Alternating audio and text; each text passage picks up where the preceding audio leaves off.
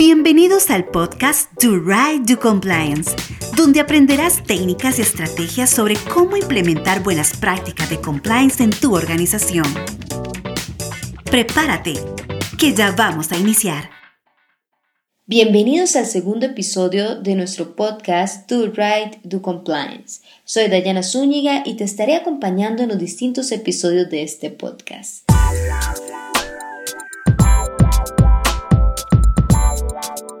En el anterior episodio hablamos sobre la función de compliance como el primer paso de los nueve esenciales para implementar un programa de compliance exitoso. Hoy vamos a conversar sobre el segundo paso y me refiero al diagnóstico normativo como herramienta clave para definir el contexto del programa de compliance. Uno de los elementos fundamentales del establecimiento del contexto para la gestión de los riesgos de compliance es el análisis del marco normativo al que está sujeto la organización. Es decir, el conjunto de leyes y otras normas externas o internas que le son de aplicación. Una pregunta muy común que me hacen es ¿cómo inicio un programa de compliance? Y siempre les respondo con otra pregunta. ¿Ya tienes definido el alcance y conoces el nivel de cumplimiento normativo de tu organización? Porque ese es el punto de inicio de un programa de compliance exitoso, ya sea transversal o específico. ¿Y cómo obtengo ese nivel de cumplimiento de mi organización? Muy sencillo, mediante el diagnóstico normativo.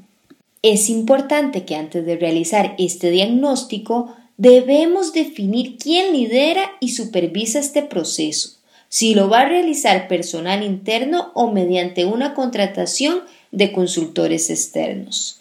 El objeto de este diagnóstico normativo es la actividad o actividades de la organización, lo que implica un trabajo desde lo genérico hasta lo específico, contemplando los riesgos propios del sector y los riesgos concretos por puesto de trabajo.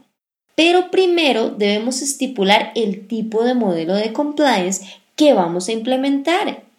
Si se trata de un modelo transversal, que sería una superestructura de compliance, debemos mapear todo el marco normativo obligatorio y voluntario, por bloques de legalidad que afecten a la organización. Si es un modelo específico, vamos a definir el alcance para mapear el marco normativo obligatorio y voluntario. Por ejemplo, un modelo de prevención de delitos de blanqueo de capitales o de delitos de corrupción.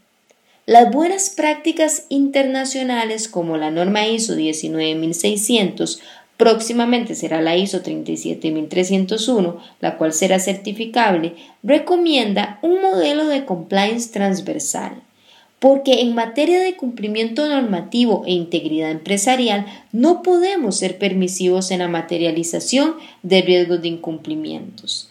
Además, un modelo de compliance transversal brinda un panorama más claro para la toma de decisiones de forma eficaz y responsable. Entre los aspectos que debemos tomar en consideración en el diagnóstico normativo tenemos primero la legislación vigente, incluyendo las leyes y otras normas legales que son de aplicación a la organización, así como las circulares, guías y recomendaciones de los reguladores, en el caso de organizaciones que pertenecen a un sector regulado. Segundo, las normas internas, es decir, los códigos de ética, políticas internas, manuales y procedimientos internos. Y tercero, las normas y los estándares nacionales e internacionales aplicables a la actividad de la organización. Los códigos de conducta sectoriales, las mejores prácticas emitidas por organismos internacionales como por ejemplo la OCDE, GAFI, la ONU, etc.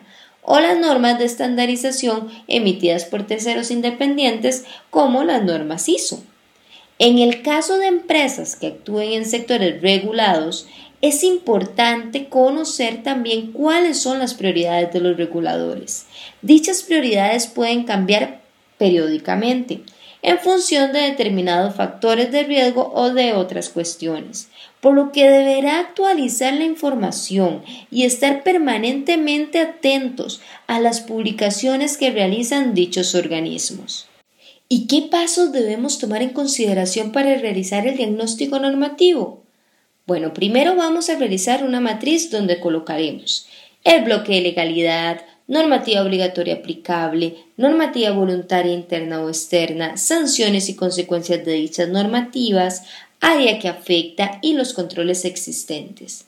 Luego de que ya tenemos esta matriz, lo segundo será aplicar las herramientas para obtener el nivel de cumplimiento. Yo utilizo una lista de chequeo y entrevistas donde cada pregunta tiene un puntaje. Aplico estas herramientas a las áreas respectivas y al final obtengo un porcentaje de cumplimiento de la organización que me permite tener un panorama claro sobre las fortalezas y debilidades de los controles existentes para definir el contexto del programa. Después que ya tengo definido mi contexto, voy al paso 3, que es la identificación de los riesgos de compliance. Te invito a que me acompañes en el siguiente episodio donde conversaremos sobre cómo realizar una identificación de riesgos de compliance eficaz. Y recuerda, compliance es tomar decisiones de forma responsable y ética. Esto es todo por hoy. Te esperamos en el siguiente episodio de Do Right Do Compliance. Síguenos en www.ibeleacorp.com y en redes sociales como y Belea Corp.